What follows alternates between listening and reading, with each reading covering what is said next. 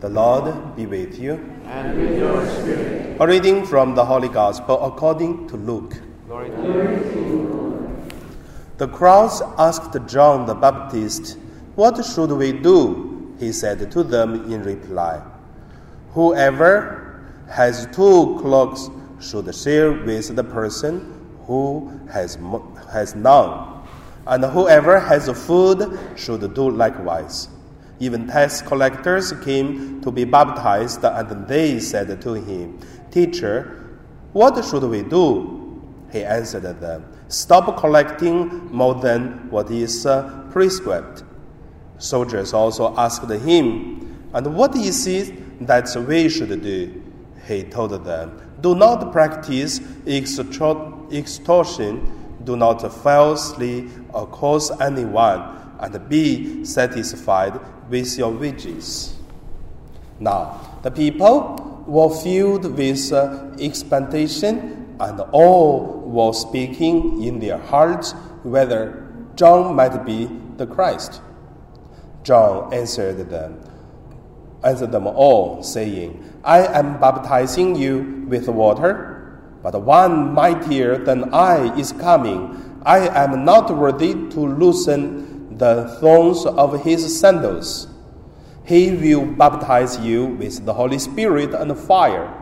His uh, winnowing fan is in his hand to clean his uh, threshing floor and to gather the wheat from into his barn. But the chaff he will burn with unquenchable fire. Exhorting them in many other ways, he preached the good news to the people. The Gospel of the Lord.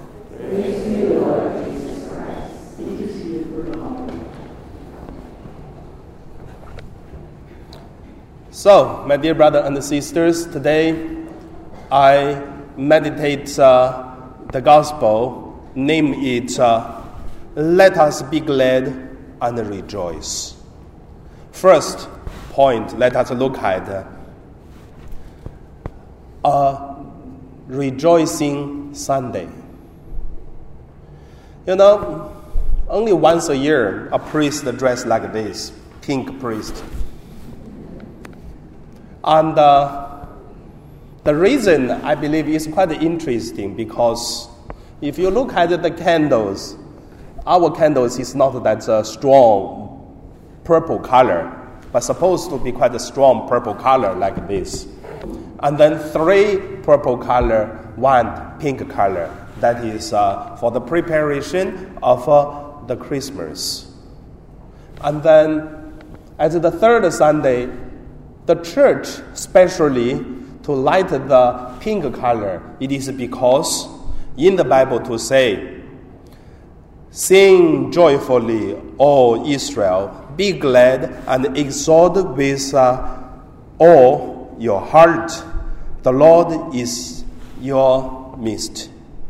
That's from today's responsorial psalm. And also from the second reading, it's all repeating again and again to say, Rejoice, rejoice. So, if someone to say the year of 2018, because we are really finishing now, how is your year 2018? Said like the purple candle color, or rejoice like the pink color? If some people to say, my year of 2018, all like these purple color candles, all sadness, there is nothing joyful. I would say, for you, probably you're blind. You cannot see something joyous. If someone to say, my whole year 2018, all joyful things, but also I, t- I tell you, you're a liar. Because in the Bible to say, love, have the time. Have the time for love, have the time for cry. Have the time for gathering, and then have the time to divide. And that's life. So once a year, the church reminding us that there is a joy in our life. Even the tear is in our eye, but at the same time, the joy is in the heart. Could be happen at the same time. Because faith. So, if your year 2018 like four candles, if there are three candles are purple color, a lot of uh, sad, also lots of difficulties, I would say, don't think you are most um, vulnerable person in Hong Kong, or you are the poor lady or poor man of Filipino in Hong Kong. No, you are not, because all of us are same. But also, each of us, we have one candle pink in the hand that it is a joy that uh, no one can take away, which is God granted. And that's the real life. So that's the first point I want to say. So if you see so, so many purples, so please open the eyes to look at the pink color. The second point let us to say, how do we achieve the true joy? Very interesting in today's gospel we can see. In today's gospel, the people, the crowd, they come to uh, John the Baptist to say, how could we uh, baptize? Because they ask John. And also the soldiers come to ask John. And also the tax collectors come to ask John. And the same today, we ask the same question How do we achieve the joy, the true joy? By attending the Mass, by when we are suffering, we shout out to say, God, how could we get uh, the peace and the joy? So, look at how does John the Baptist answer the three group of the people, and the same John will answer us in our way. So that's the second point. The third point it is uh, the way to achieve the true joy and the peace. The first you see, the answer from the John Baptist for these three group of people, he didn't ask these people, okay, you go to uh, Jerusalem to do the pilgrimage, uh, you go to somewhere to do some uh, very suffering sacrifice so that you become holy, you repent. No. John asked them, do not uh, take uh, more wages more than what you should. Do not uh, to make other people difficulties and then for the soldiers. And if you have more, and then you share to others, to the crowd.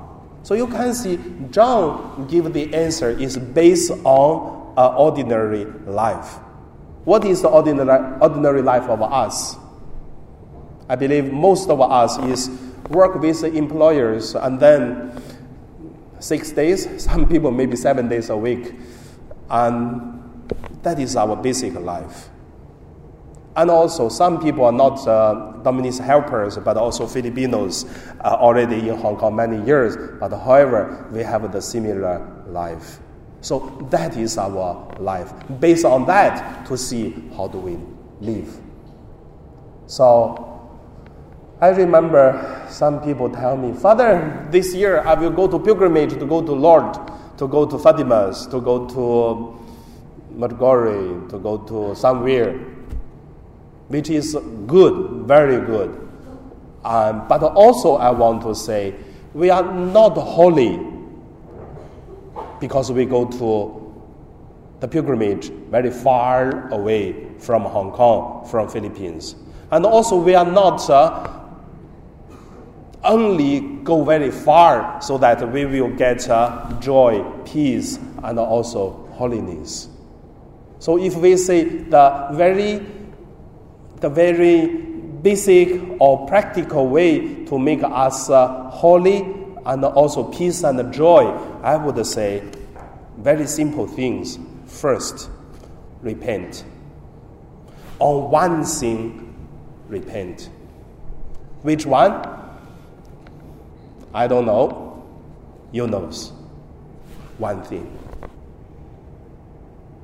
in your heart. What is the first thing come to your heart, to your mind? That's the thing you have to repent on that one thing. That make us peace and joy. Don't find some big things, no, small things, which is uh, we used to do, we used to have problem, and on that thing we repent. Second, pilgrimage do not need to go very far to go to French, to go to uh, Portuguese. No, maybe one church. If St. Joseph is suitable for you, good. When you are free, just come for 15 minutes, not for attending mass, not for activities, not for anything, just one 15 minutes or 10 minutes or half an hour, quietly pray and hear. You will find joy and peace. If St. Joseph too far for you, go to the place which is you, your employer, the house close. That is good in Hong Kong. We have so many churches. Go there. You may never go to that church before. Go there for 15 minutes or half an hour praying. Maybe there is a surprise or gift which God prepared for you at there. Third the practical way, I believe, is find one more thing, which is uh, you're so love it, you're so glad, so rejoice that thing you have, which is uh, other may not, but you know that is the gift from God. Find out and thanks God you know what you have. And one more thing, especially to say one sorry to one person. Not easy, I tell you. To say thank you, easy. To say sorry, not easy. Because there is a risk. If you say sorry, someone they give you a very, I don't know, hopefully we pray tonight. When you say sorry to someone, some people will cry and hug you, and then I hope that will be happened. But if it doesn't happen, it is also a gift from God. Say sorry to one person. We know who is that person, isn't it? And also, say thanks to a person. Before the Simbang Mass finish for the nine days, do these small things and then link them together. Become the crown put on our head. A so lovely time, isn't it? I believe that is a beautiful gift for the Christmas not chocolate, not uh, something open the box. You don't need to open, you open the heart. Our heart will be opened by this.